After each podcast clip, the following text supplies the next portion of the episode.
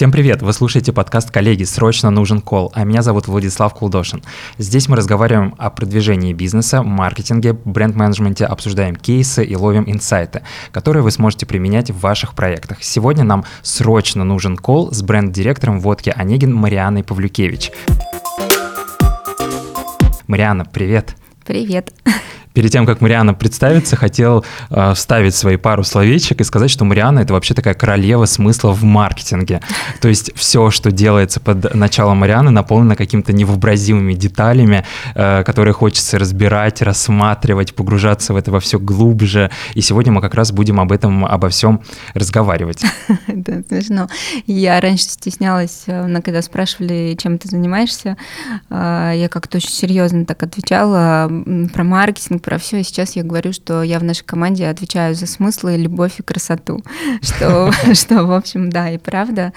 А, у нас уже команда такая достаточно большая, огромная, и а, есть ключевые там лица, конечно же, вот. И я себе определила, да, такое королевство красоты и любви. Ну, это приятно, очень по девочкам. Расскажи сразу про ваш большой проект «Онегин Гурме». А, как вы вообще его разрабатывали? Какое сообщение вам было важно донести до финального потребителя? Вообще вот про всю эту историю. Смотри, мы когда создавали Онегин Гурме, нам было пять лет уже э, с основным проектом, с водкой, и это понятная история, когда ты должен предлагать рынку новые э, продукты в рамках одного обычно там либо лимитку сделать, либо выпустить э, э, какой-то более хай такой у, уровня продукт.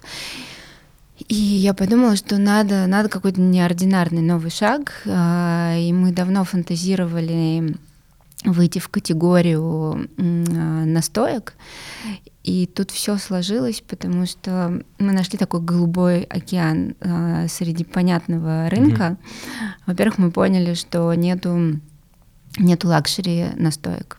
Во-вторых, настойки очень такой э, русский продукт, и это тоже в ДНК нашего да, там бренда. Потом настойки на водке. То есть здесь все сложилось и смэтчилось, и изначально мы вообще предполагали, что это лимитка будет. И у меня есть цель стояла такая, что мы в рамках а, всех вложенных инвестиций в эту новую лимитку вот окупимся, сделаем такой классный пиар-проект. И, конечно, у нас были надежды, мы всегда смотрим на несколько шагов вперед, что если бомбанет, то хорошо бы эту лимитку вытащить уже. Две позиции закрывали сразу. И э, подсветить основной продукт и протестить, пойдет ли это в будущее уже как такой самостоятельный бренд отдельный. И э, тут важно было сохранить несколько смыслов. Во-первых, а, сам продукт мы достаточно инновационно к нему подошли потому что все категории настоек а, на рынке, которые предполагалось, это достаточно простые продукты, дешевые. То есть дорогих, таких как handmade, натуральных, не было ничего. Ну и вообще, когда вспоминаешь про настойку, сразу да, вспоминается сразу, какая-то бабкина типа, вот, да, такое что-то э, дешево, сладенько, и на да. этом все. А хотелось, поскольку мы работаем в категории супер премиума, ты должен предлагать соответствующие и смыслы, и продуктовые решения.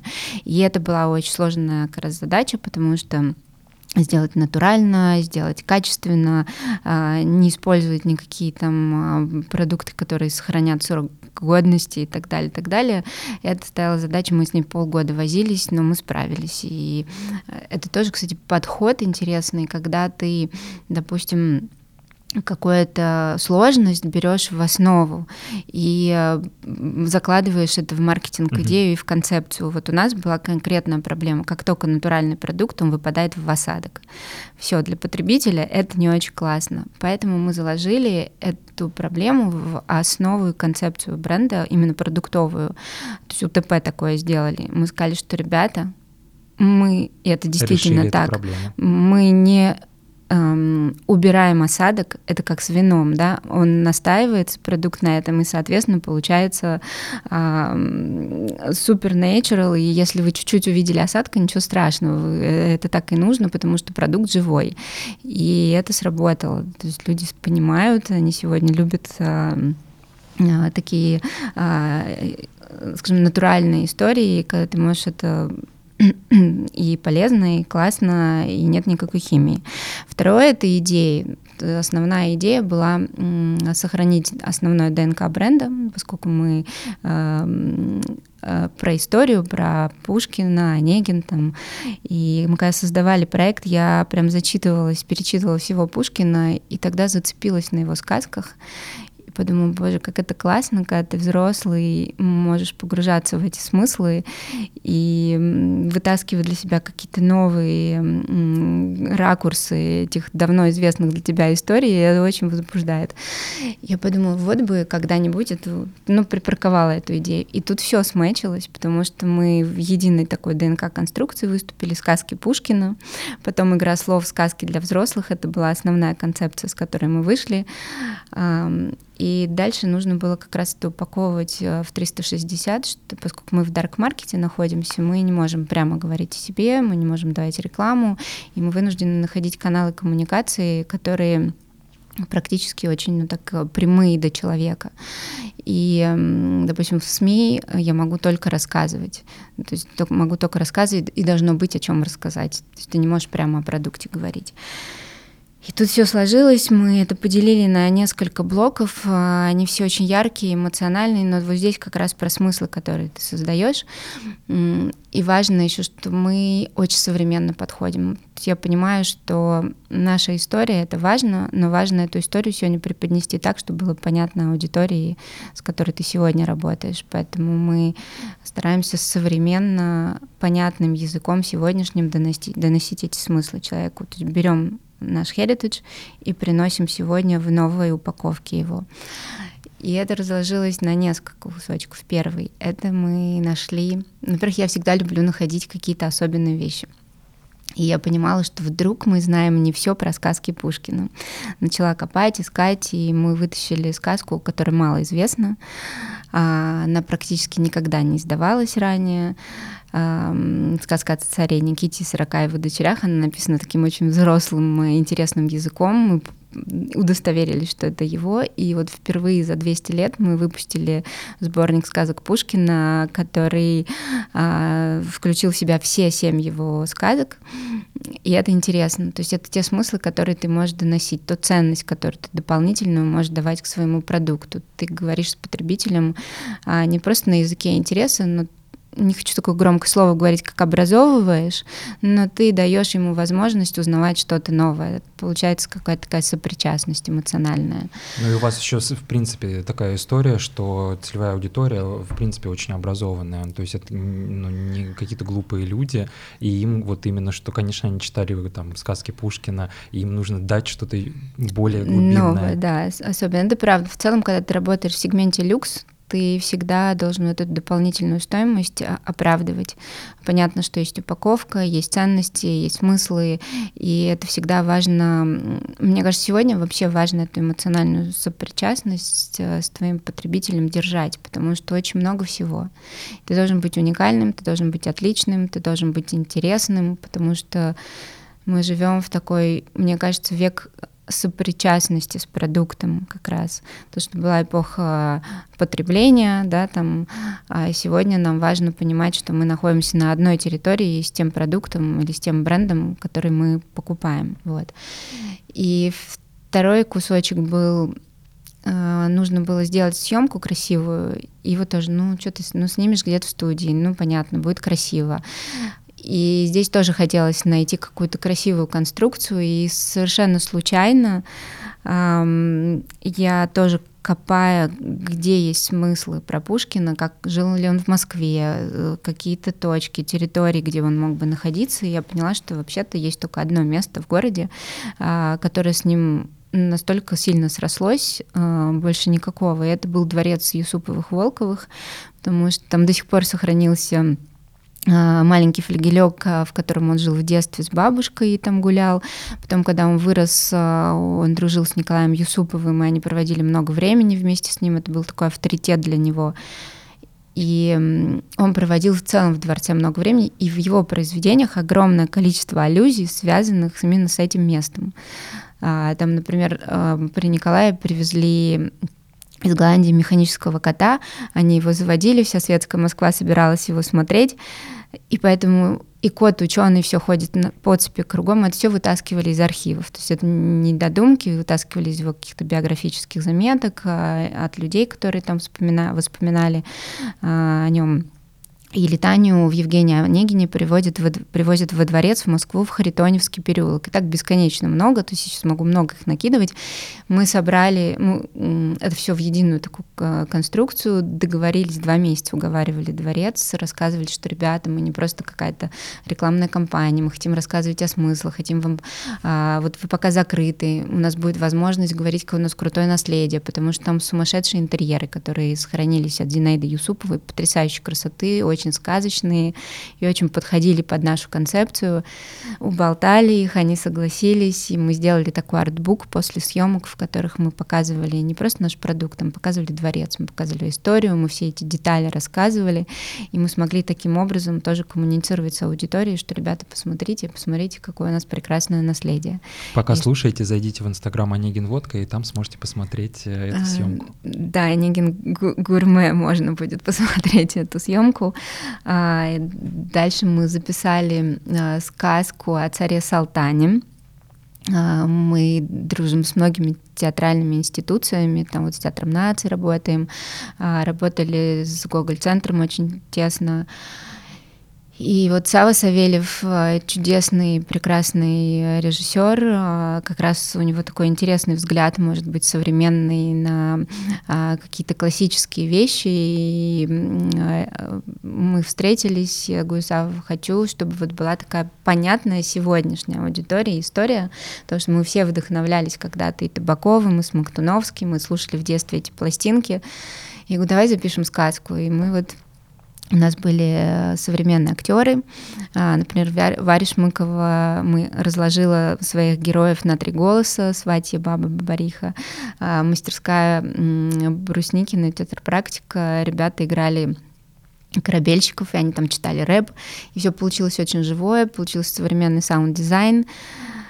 И мы эту сказку потом переложили на винил. Винил сегодня в тренде. Это тоже нужно, важно учитывать, э, смотреть тренды, вообще оглядываться, понимать, что, что сегодня э, интересно для аудитории. И вот у нас получился такой вот с трех сторон интересный кампейн. У нас была крутая съемка со смыслами, у нас была книжка, а, у нас была пластинка. Мы все это упаковали в единый такой красивый пэк.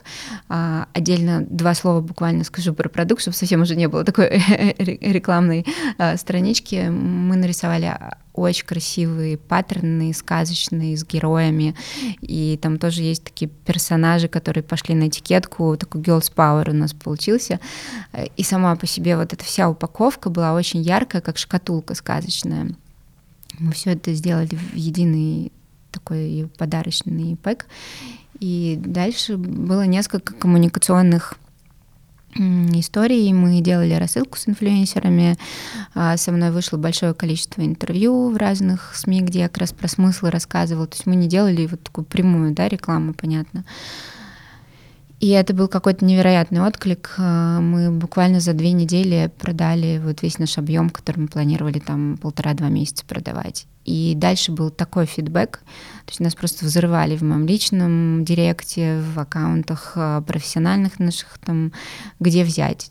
И мы поняли, что вот мы сделали этот тест, мы подсветили основной бренд, задача, в общем, решена. Мы бомбанули в, а, в коммуникационной среде и получили большой отклик, и через три месяца мы запустили это уже в свободный доступ, и сегодня, спустя год, мы имеем прям очень крутые показатели, мы прям делаем хорошие объемы с этим продуктом, и интерес пока к нему вот не спадает. Получается, вы готовили все это на протяжении сколько года? Года, да, где-то год заняло вот от того момента, как я поняла, что мы будем это делать, э, ну, потому что проекты большие, э, приходилось договариваться много с кем, э, и да, где-то в общей сложности от идеи до реализации выпуска заняло год. Да, это много. Слушай, вот все-таки задам этот вопрос. Давай. А, Мне кажется, после твоей речи он уже как бы очевидный, но все равно такой глупый, но не очевидный вопрос.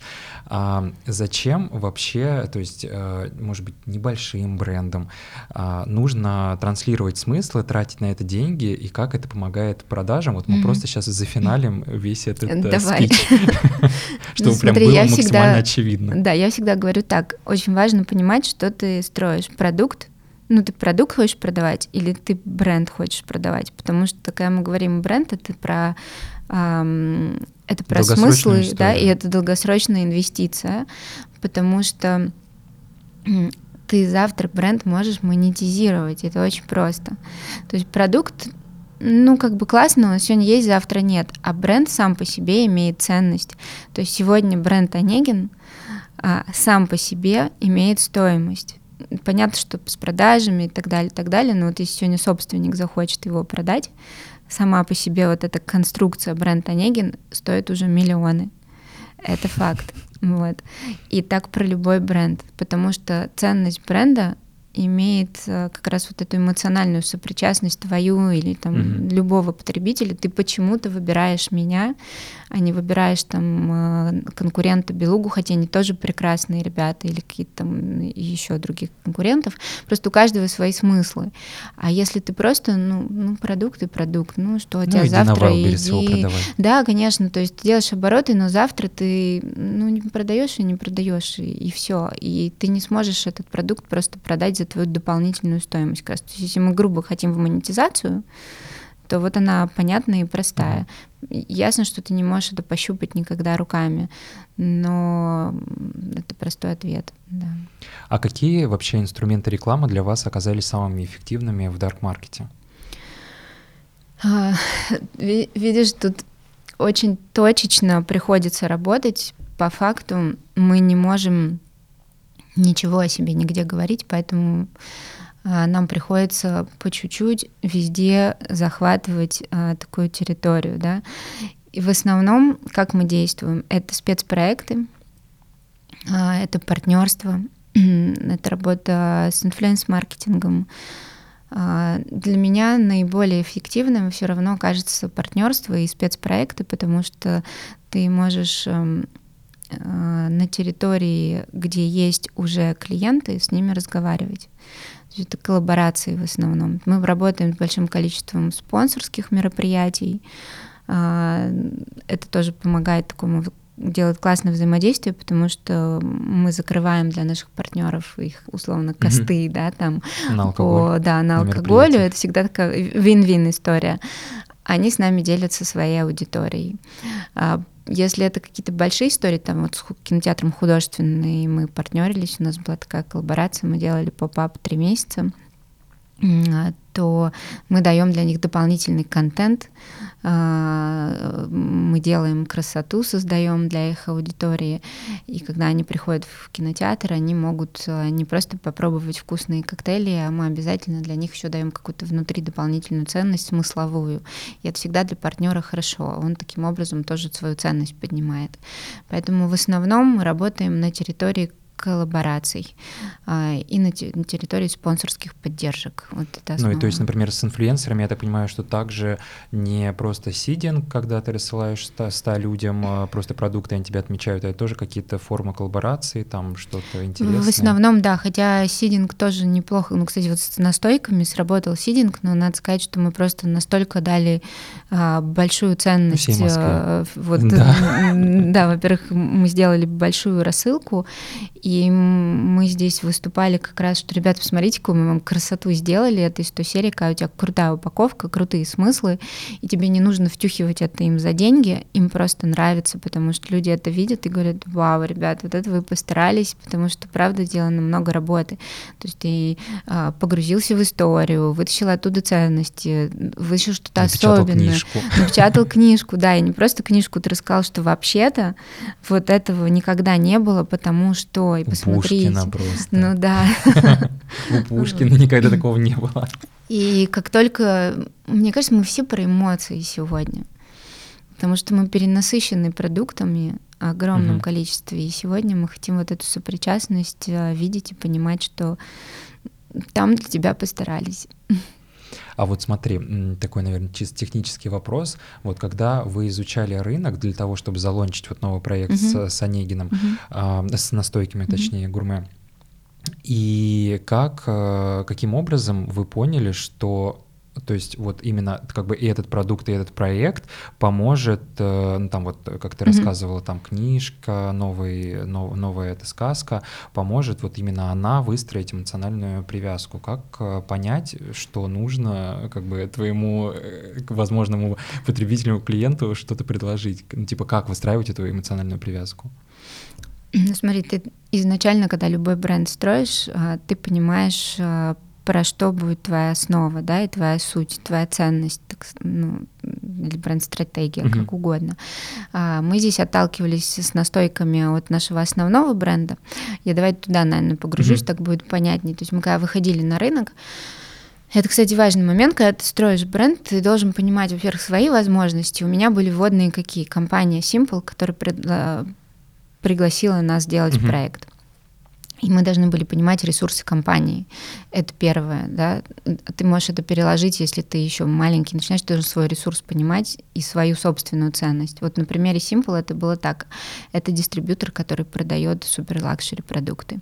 Они умеют работать, у них свои собственные частные клиенты, у них большая там хорика, эм, и они умеют продавать люксовые продукты. Поэтому выйти к ним с предложением масс-маркета было бы как минимум глупо. ну, глупо, да. То есть эти люди научены продавать другой сегмент на тот момент. Сейчас, кстати, компания расширяется и предлагает более доступные да, продукты, но они все равно все смысловые, как вот не крути. Вот они очень эм, эмоционально подходят к выбору проект, продуктов своих, да. И мы понимали, что мы должны быть органичны. А второй момент — это мы выяснили, окей, мы в люксе, мы идем в супер хай сегмент, дальше кто наши конкуренты. И вот тут важно отстроиться, чтобы понять свою уникальность. Ты мы такие, Белугу, 25 лет на рынке, люди, ребята про роскошь, про такой шоу-офф, да, понятно, играют на территории искусства, но они все вот про, про икру, про какой-то да, да, да. яхты, женщин, да, и яхты. так далее. А, есть там территория других наших конкурентов, которые играют на там органических каких-то историях, да, там вот чистый рост, они там вот органический продукт мы начали анализировать, про что сегодня человек. То есть я прям изучала. Вот мы, ты можешь какие-то социальные исследования там смотреть, mm-hmm. можешь интуитивно смотреть по своему окружению. Я так понимала, что вот пришла эта эпоха созидания, когда сегодня важно не про какие у тебя деньги, хотя это, mm-hmm. ну, понятно, это основа, да, для люксового сегмента, ты должен mm-hmm. быть ну, при деньгах. А, но про что ты? И тогда еще была классная книга, вышла Боба. Я прям тоже ее там всю перечитала, посмотрела и думаю, так, окей, сегодня важно говорить про созидание. А что за книга? А, Боба, блин, автора, черт, ты меня так э, не вспомню, я тебе потом пришлю. А, очень крутая книжка, э, написана американскими ребятами. Но там очень много как раз смыслов про то, что сегодня как раз это очень будет полезно к сегодняшним твоим вопросам, там как раз как мы потребляем и почему нам важна эмоциональная сопричастность. И вот там было про созидание очень много сказано, что сегодня мы хотим в первую очередь рассказать, что мы умеем, из чего мы состоим, какая у нас внутри конструкция. Я подумала, господи, мы уже знали, что ну, Онегин будет, и, и важно было еще, знаешь, вот эту вот сувенирку не уйти, а, там Пушкиняду, такой Ленский, стреляемся, дуэли. Я подумала, что вообще-то это такой символ а, да, а, русской культуры и символ созидания человека, когда ты из ничего просто написал великий роман, который наполнился смыслами, и он вне времени, и он всегда дает тебе какую-то вот сумасшедшую ценность, и вот, пожалуйста, символ созидания, то, что сотворил человек. И мы вот эту конструкцию в себя заложили и поняли, что мы будем разговаривать на территории смыслов, на территории созидания, и будем все время вытаскивать вот эту дополнительную стоимость э, именно в такой конфигурации. Поэтому с настойками было уже легко. Мы вы погрузились в еще одни пласт его произведений и попытались это донести аудитории сегодня как что-то Ой, так интересное. интересно, конечно, потому что когда э, подходишь, не знаю, там, не знаю, в Ашане к полке с водкой, это всегда какой-то там, ну ты сразу представляешь там водку с огурцом. Я, например, вообще никогда, в принципе, не мог представить, что там я буду пить водку вообще, ну потому что это что-то такое, что ты там, ну там просека, там, не знаю, что, коктейль, там еще что-то. Вот, а сейчас, ну не то чтобы я пью, в коктейлях на мероприятиях, собственно. Слушай, мои все друзья и девочки, у них у всех, конечно же, в холодильнике лежит есть бутылочка Онегин, да, и э, у меня есть девчонки, которым э, приходят э, в гости, например, парни, открывают бутылку, а там холодильник, а там бутылочки водки, они такие, вау. Малышки, малышки вот да, эти. Да, малышки. А, кстати, знаешь, интересно про полку. Дело в том, что особенно в дарк-маркете, я думаю, что это не очень релевантно для твоей основной аудитории, mm-hmm. потому что у них открытые возможности рекламы. Но вот нам в нашем случае очень важно еще понимать, что а, система ограничений донесения информации большая. И вот здесь очень важно еще, как твой продукт все эти смыслы отражает в своей упаковке. Потому что... Ой, упаковка, я тоже хотела затронуть mm-hmm. этот момент, потому что брендбук, как если смотреть э, Почему я знаю про бренд Бук Онегина? Mm-hmm. Потому что мы работаем с Марианой. Мое агентство работает, с, собственно, с Марианой, с Онегиным. Вот, и это вообще, то есть э, на этой этикетке там действительно все эти линии, какие-то зашифрованные смыслы, и вот это вот все ты просто рассматриваешь, думаешь, господи, как Там без 50 грамм не разберешься, конечно, но все равно мы же все чувствуем это на полутонах, да, и ты можешь интуитивно эти смыслы считывать, поэтому очень важно первая наша вообще-то основная работа была, когда мы, прежде чем мы дошли до смыслов, мы понимали, что первое столкновение будет на полке. И здесь очень важно, чтобы ты какие-то тоже каноны учитывал и понимал, что так, вот на полке ты должен быть ярким пятном, у тебя должна быть понятная идентика, у тебя должны сложиться смысловые конструкции, и вот это отдельная работа, которая должна тоже завлекать потребителя, мне и кажется. которая вот всегда опускается, извини, перебил да, тебя, да. потому что вот недавно тоже, кстати говоря, поднимал этот вопрос в своем инстаграме а, про то, что когда ты, например, заходишь в цветной, там третий этаж, mm-hmm. и для тебя ну, там второй этаж, да, и для тебя все эти рейлы одежды, они просто одинаковые, одинаковые. ты не понимаешь, почему пиджак там один стоит 30 тысяч, рядом 50 тысяч, ты не понимаешь, почему это за это я должен все платить, а оно все так висит еще mm-hmm. одной кучей, и вот, это просто потому, что когда вы разрабатываете свои бренды, нужно а, сразу думать о том, как вас будут на полке э, дифференцировать от ваших конкурентов. Да, да, ваша уникальность должна быть очень яркая, отличная, и вы точно должны собрать всех конкурентов перед глазами. Мы прям выстраивали полку, то есть у нас э, была виртуальная полка, во-первых, мы ходили 10 раз в магазин, естественно, хотя мы много лет в этом бизнесе а, смотрели на полку, визуально выстраивали ее у себя в компьютерах а, и смотрели, как мы можем быть уникальны и не похожи но категорийный, например, это тоже для нас важно. То есть ты, когда с продуктом работаешь, ты еще должен такие смыслы. Твой продукт должен быть уместен на праздничном столе. То есть мы даже такие вопросы себе задаем, Мама потому мия, что... Вот это уровень а, проработки. Ну да, потому что, понимаешь, ты можешь сделать красиво, но это будет несъедобно.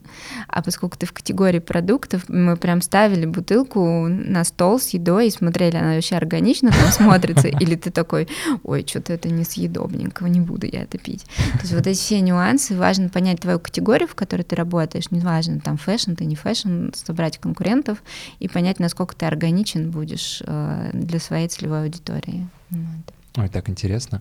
Скажи, а есть ли какие-то метрики, вот когда вы разрабатываете такие смысловые campaign ы, есть ли какие-то метрики, которые вы сразу закладываете, как вы будете считать эффективность вот после, после того, как вы там вложите кучу миллионов денег? Это просто тот вопрос. Я сейчас скажу ужасную вещь. Надеюсь, что а, мои владельцы бренда не будут никогда слушать этот подкаст, потому что, видишь, когда ты находишься в дарк-маркете, тебе невозможно просто не можешь без этих смыслов ничего продать просто, Конечно, без этой смысловой и настройки. там никакие метрики не работают, честно. И еще поскольку я достаточно близко работаю, ну, я вот не верю, что можно какими-то показателями прямо оценить. Но это невозможно практически. Ты прямую продажу ну, хотя вот с настойками получилась такая очень понятная прямая продажа, но это больше случайность. Если смотреть... Просто продукт был очень конечно, крутой сам по себе. Да, да. И, и надо понимать, что к тому моменту Онегин уже был 6 лет на рынке, и мы уже имели вот эту там, да, эм, шлейф наших вес покупателей, бренда, да. вес бренда, которые нас знали и нам доверяли. Но когда мы только вышли, э, говорить о том, что первые там пять лет мы вообще могли думать э, о том, что мы прямо сейчас в моменте окупим эти деньги, нет, это невозможно. И хорошо, когда собственник это понимает.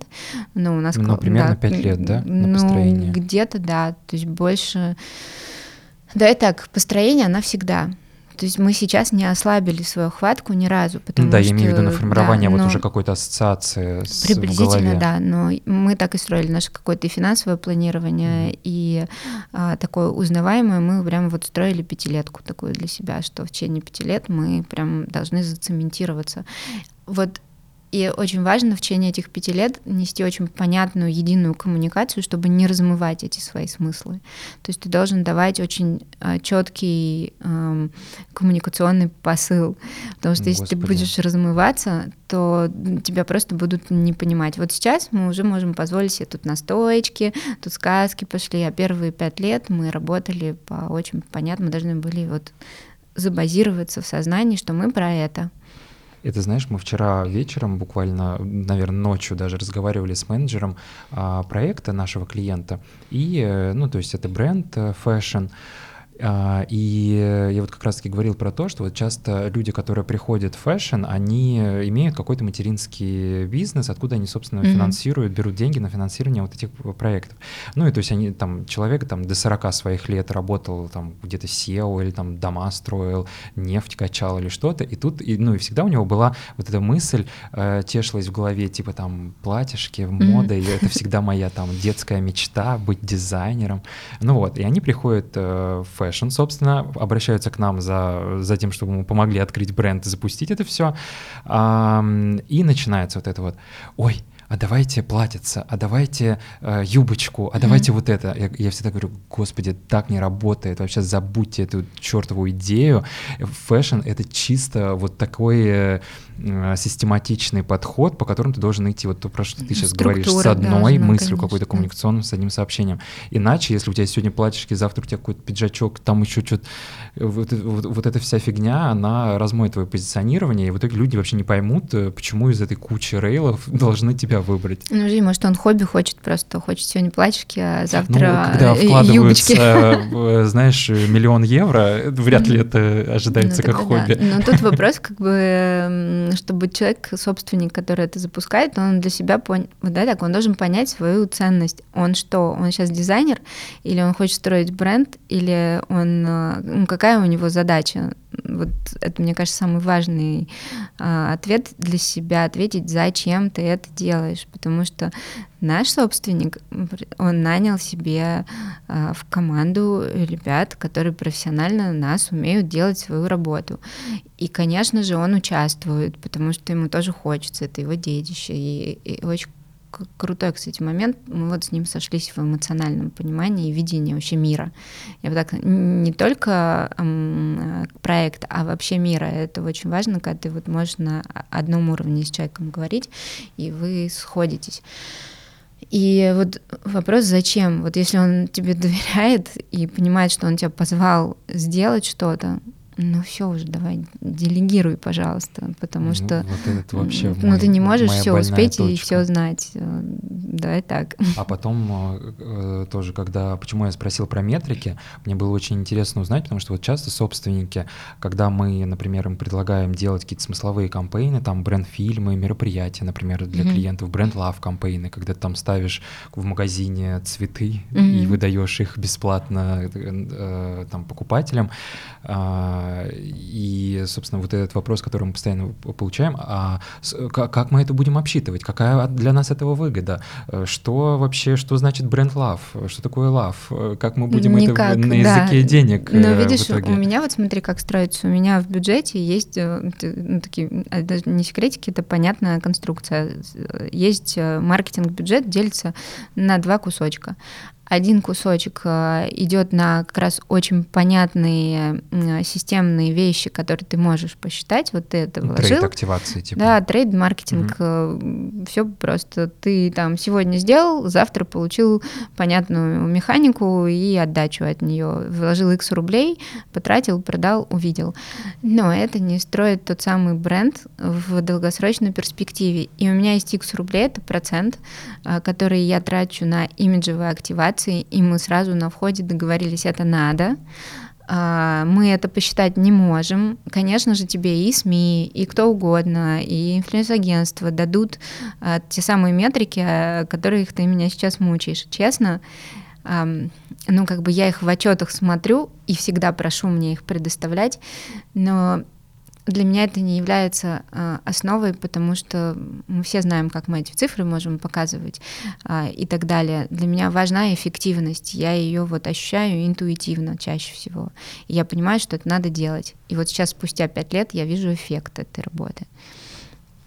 Вот, поэтому метрики, мне кажется, они правильные в трейд-маркетинге, потому что там у тебя есть как их пощупать. Тут ты должен двигаться по наитию. По наитию очень часто и интуитивно. Да, Скажи, давай, э, давай сейчас вернемся к, на территорию смыслов. Давай. Как находить смыслы, которые потом можно реализовывать, собственно, в продукте, там, в маркетинге. Вот, например, у каждого есть э, там свои э, способы, да, кто-то там путешествует, там mm-hmm. дизайнеры часто в фэшне, они просто уезжают там в Марокко на три месяца mm-hmm. или куда-то еще, просто там где-то шатаются, получают inspiration. Как у тебя это происходит? Ну, поскольку я не могу бросить большую команду и ехать в Марокко, хотя хотелось бы. А, но смотри, мне нравится, когда я понимаю, что нужно куда-то двигаться в новом направлении, а, я беру небольшую там паузу для себя и начинаю копать вглубь, а, смотреть историю, смотреть разные направления. Я, кстати, вдохновляюсь, я не работаю внутри себя в рамках категории. То есть то, что у конкурентов происходит, это твоя рутина, ты это просто должен знать. И оттуда вытащить какие-то новые смыслы очень сложно. А вот иметь вдохновляющие для себя параллельные какие-то миры, там, начиная от искусства, заканчивая, не знаю, танцами, какими-то параллельными категориями. Я очень люблю, например, смотреть парфюмерные бренды. Вот прям обожаю их рекламные кампании. Меньше в фэшне вдохновляюсь, вот если про меня конкретно. А, но вот все, что касается парфюмерии, там какие-то сумасшедшие кино, там это целый гигантский пласт вообще информации, откуда ты можешь вытаскивать э, из кинематографа какие-то идеи и просто трансформировать их э, под свои какие-то задачи. Для меня искусство очень большой, большая такая территория и пласт, откуда я вдохновляюсь. Вообще маркетолог — это про насмотренность. Вот как бы это банально не звучало, но вот если сейчас ко мне приходят в команду молодые ребята, которых я нанимаю, я прям пытаюсь понять, ну вот обязательное условие, он должен быть широким да, мы не всегда можем идти вот в глубину, как э, узкие специалисты, но вот нам необходима эта широта насмотренности во всех сферах, ты оттуда можешь брать как раз свое вдохновение и свои смыслы, перерабатывать их и вкладывать в свой продукт. Ну вот это то, как у меня работает. А есть ли какие-то инсайты, вот которыми ты можешь э, поделиться за все время э, существования Онегина и вот, собственно, построения такого сильного бренда, который вы получили, и вот которые озарили твое сознание? Ты, например, там эм, ну вот я чуть позже расскажу про свои инсайты, вот работая, например, с э, мужским направлением Tall Stories, э, там прям вот какие-то такие были вещи, я такой, ого, это что, действительно так? Я вообще так не думал. Вот есть ли какие-то у тебя инсайты, mm-hmm. которыми ты могла бы поделиться, которые вот помогли бы нашим слушателям? построить свои сильные Я сейчас бренды. да, прокрутила и поняла, что вот прям таких супер ярких э, каких-то инсайтов э, не было. Наверное, Может был быть, такой... в потребительском поведении. потребительском, да. Ну вот, кстати, на настойках был очень прикольный инсайт, э, то, что надо не бояться идти туда, где ничего нет. Вот это для меня в очередной раз, это, наверное, даже не инсайт, а какое-то убеждение, потому что мы иногда смотрим, да, там, так, почему здесь ничего не сделали? ну, казалось бы, э, сто тысяч раз сделали все настойки, все дешевые, никто не сделал дорогую настойку. Почему? И мы вот прям не было объяснения. Мы пошли в банк Мы просто понимали, что мы сделаем круто и интуитивно. Вот ты должен как будто чувствовать этот рынок, себя там и уметь находить внутри себя эти объяснения, что ты должен действовать нестандартно. Ну вот я просто убеждаюсь в этом из раза в раз. Но при этом быть поня- понятным. Ну, то есть не отлетать э, совсем э, в космос, а, то есть понимать, на какой территории ты работаешь, но подходить нестандартно к решению тех или иных вопросов и верить, и иметь возможность убеждать э, и аудиторию, и какие-то неочевидные вещи делать, допустим, да, и если у вас проблемы там с собственником, например, то тоже э, уметь ему доказывать и объяснять, что, слушай, давай попробуем. Мы делаем что... так и никак иначе. Ну, так ты не всегда можешь сказать, но смысл, да, хорошо бы такой вносить тоже, потому что ну, тут еще важно понимать, что кто перед тобой сидит, да, и, и насколько это а, конструкция договариваемая. Вот. Это возвращаясь к, к вопросу о том, что нужно быть на одной волне, собственно, собственником. И если Хотелось вы действительно, бы. вот команда, тоже постоянно про это топлю, что э, члены команды должны быть на одном как бы вайбе. Ну и, и собственником, конечно, Слушай, потому что иначе это... Я вижу огромное количество вокруг а, этих несчастных лиц, которые там а, не могут а, сопротивляться, не могут объяснять, считают, что там... Но это же всегда твой выбор, да, там с кем ты вступаешь во взаимодействие, и хочешь ли ты дальше всю свою работу построить на либо таких препирательствах, а, либо ты ничего не будешь делать. Поэтому важно, в кем мы вступаем в партнерство. Даже если ты просто наемный сотрудник, ты должен разделять эти сумасшедшие ценности, о которых мы говорим всю дорогу, не просто в бренде, в компании, и тогда тебе будет легко работать там, потому что ты не сопротивляешься, а ты понимаешь, что ты делаешь, живешь и оно тебе них. близко, и живешь в них, да. И это всего касается. И вот про инсайты, ну, слушай, не знаю, к сожалению, не могу сказать, что вот что-то меня так развернуло, особенное, что вот я поняла, что все, теперь я действую так или иначе. Нет, были какие-то классные, яркие всплески. Но один из инсайтов, э, знаешь, нам все время кажется, что нам надо везде угнаться и много всего нахватать, и я часто этим страдаю, работая даже эм, со своим продуктом. Мне кажется, что я все время все что-то упущу. И вот один из инсайтов — это уметь взять достаточно, немало и немного, потому что лучше сделать качественно и ярко и системно иногда, чем вот нахватал всего, и дальше вот пытаешься закрыть все эти дырки. Вот это один из таких рабочих инсайтов. Это касается и построения бренда тоже, фокусировка э, внимания и такая четкая концентрация, где главное, а где не очень. И как раз-таки вот тоже э, какой у меня инсайт по, вот, по, во время работы с Онегиным, это то, что вот тоже от, от тебя нахватался, что когда мы там придумываем какие-то огромное количество разных активаций, хочется сделать и это, и это, и это, и это, надо понимать, что ресурс, э, он ограничен, ну как бы мы здесь не говорим скорее, скорее про деньги, а именно про энергетический ну, ресурс. Деньги, и, энергетический, да, и про это все.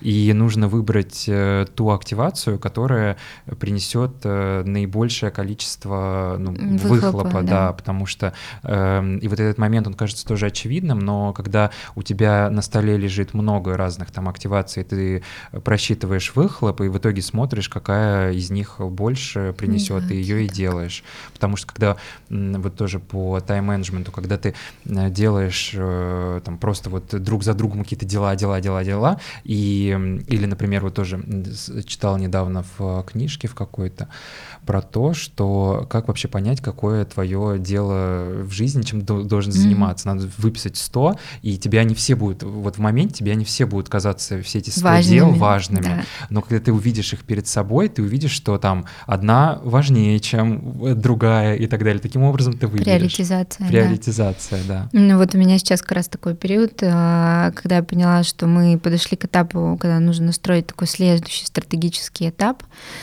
И я поняла, что я размываюсь, потому что ты такой еще коммуникатор да, в работе. То есть э, часть еще моей работы — это коммуникации вот э, во внешней среде. А, не люблю это слово «тусовка», но ты тоже часть твоего бренда, и ты должен э, вот активно это нести. И ты понимаешь, что все так, вот это сейчас все отложили, а сейчас стратегически важные вопросы, нужно продумать новый какой-то путь, новые формы, придумать, потому что новая этап начинается, и ты такой все это быстренько так, значит, это делегировал, это убрал, ничего страшного здесь никто про нас не забудет. Вот эта приоритизация, да, это основной такой мой ну, инсайт то есть ты думаешь, что. Э, бренд-директор все-таки должен быть целевой аудиторией своего продукта? Я думаю, да. И, скажем так, ну, допустим, да, сейчас грубо скажу, понятно, что мои сотрудники, например, да, в моей бренд-команде, они могут не являться, вот если мы такие понятные вещи говорим, деньги, и можешь ты твой люксовый продукт купить или не можешь позволить, но ты должен быть носителем и очень хорошо понимать а, весь этот люксовый мир. И если ко мне приходит человек, устраиваться в команду на работу, и я понимаю, что он вообще не тяготеет к этому люксовому миру, не понимает его, он вообще про другое, вот сам по себе он про другие смыслы, он просто не сможет э, дальше эти ценности создавать, и он просто не будет понимать продукт. Поэтому да, я совершенно точно уверена и убеждена, что ты должен быть целевой аудиторией своего бренда, иначе ты его не сможешь э, нести собственно. и построить. Мало того, понятно, что вот моя там задача тоже, да, основная, допустим, сделать так, чтобы этот бренд, ну, давай сейчас пофантазируем, mm-hmm. что меня завтра нету. И любой человек, который придет на мое место, он должен его подхватить и нести эту основу как конструкцию такую, да, такую как базу, но все равно же трансформируется потому что это будет уже какая-то уникальная особенность этого человека, и он все равно так или иначе эмоционально этот бренд немножко подрихтует в другую сторону. Поэтому да, важно вот эм, это, знаешь, я сейчас вспомнил э, вот этот момент с Анной Винтур, тоже недавно читал книжку, ее биографию, и вот там, ну, там более жестко написано, что вообще ВОК принимали только там людей из э, High Society Нью-Йорка и так mm-hmm. далее, вот, но, скорее всего, именно потому, что эти люди должны просто ценности разделять, и ну, если конечно. ты не находишься в люксе или там хотя бы за ними следишь, то, ну, наверное, ты не сможешь сделать люксовый бренд. Ну да, он тебя должен вдохновлять управлять, ты должен да. понимать, э, какие коды там работают. А, потому что если ты не понимаешь эти коды и ценности этого мира, то что ты, можешь, да, что ты можешь предложить? Ничего. Давай э, вот пос последний момент обсудим, который технический. Э, какие моменты важно учесть при разработке кампании 360? Вот мы поняли, да, что э, гурме отчасти выстрелил также потому, что там была прям целая стратегия по запуску и э, вот именно продуманные такие детальки. И вот благодаря э, этой, этому кампейну 360 он такой вот прям выстрелил. Ну и продукту, естественно. Ну смотри, мне кажется, а, ты должен с самого начала продумать единую вот эту основу, да, смысловую нагрузку. Вот у тебя должен быть один вектор движения. Какой смысл? Основа такая. Основа, да. Какой смысл ты хочешь донести? Вот база, вот она должна быть единая. Чтобы у тебя не получилось, что тут ты один смысл выдал, там ты другой, и у людей не состыковалось. То есть ты придумываешь основу, а дальше уже пользуешься а, тем набором коммуникаций, которые у тебя есть и которые для тебя доступны. Например, для меня в дарк-маркете не все доступно, я поэтому из этой корзинки вытаскиваю какие-то там, эм, ну, которые мне позволено. А если у тебя, например, все доступно, посмотри. Чем пользуется твоя аудитория? Чем пользуется твоя аудитория, какие у тебя есть возможности, что ты можешь, кстати, вот еще очень важный момент, какие вообще ты сам лично можешь делать персонально а, внутри команды эм, ну, не знаю, что, что угодно. Потому что мы, например, очень много инхаус работаем. У нас весь креатив сидит инхаус э, внутри команды. И мне так понятней. Понятно, мы экономим деньги, еще бюджет большой компании, но мы умеем это делать классно. Вот если ты что-то умеешь внутри делать классно, но это не твои фантазии, допустим, а ты реально mm-hmm. это умеешь делать, то пользуйся. А дальше бери те коммуникации, которые кажутся э, для тебя наиболее эффективными. Ну, потому что можно размыться, а можно выстрелить два-три канала, и ты понимаешь, что там сейчас твоя ЦА сидит, и они будут самыми успешными. Ну и последний вопрос про вдохновение. Пару книг, спектаклей, может быть, фильмов, которые тебя вдохновили, вот за последнее время оставили у тебя в памяти такое сильное впечатление какое-то. Ну, смотри, а, очень сложно сейчас э, болевая точка, это, наверное, говорить про театр. Театр, да. Поскольку моя большая любовь это был Гоголь-центр э, и а, периодически я что-то смотрела там в Театре нации на Бронхе. Сейчас это, наверное, вот год а, ушел не в, во вдохновение как раз. Недавно мы шли с моей подругой, и она такая, я говорю, ну чем будешь заниматься на неделе? Она такая, ой, сегодня у меня один спектакль, завтра второй, э, послезавтра третий. Я говорю, ты с ума сошла? Зачем тебе, ну, это сумасшествие mm-hmm. какое-то каждый день ходить на спектакли? Она говорит, слушай, завтра все закроют, я хочу насмотреться, я хочу все увидеть. Вот поэтому моя территория вдохновения несколько. Я э, очень люблю читать биографии, а, и у меня там прям целый список моих любимых. Есть так, кстати, интересно, что в основном девочки запомнились. Это сумасшедшая биография Пегги Гугенхайм меня очень вдохновила в свое время, Марина Абрамович. Вот сейчас у меня лежит книжка «Вриланд» Дианы, очень хочу. Ой, вот вообще, следующий... я, я читал. Вот после э, нее Анна Винтур, собственно, начала читать. Ну вот, значит, у меня еще вообще... будет, да, Скиапарелли была потрясающая, вообще тоже какая интересная. А, люблю очень мне этого не хватает, потому что мир стал чуть закрытым. Э, я очень люблю современный балет, и вот ездила по всему миру смотреть там НДТ, э, Кранхам, там Киллиан. Вот недавно, кстати, был показ. Вот э, это, это меня очень вдохновляет. И очень люблю смотреть интервью или э, такие YouTube-подкасты, кстати, которые про, на профессиональные темы, и можно там вдохновиться. Ну, где все делятся, собственно, своими какими-то да, инсайтами. Да. да, потому что там я выношу для себя много интересного. Мне кажется, человек — это вообще самое интересное, что можно посмотреть и оттуда вытащить для себя. Поэтому и биографии тоже, да. Спасибо тебе большое за разговор. Мне кажется, получилось очень интересно. Надеюсь, что нашим слушателям тоже понравилось. Спасибо, что все это время были с нами. Да, спасибо, Пока-пока. что позвал. Пока.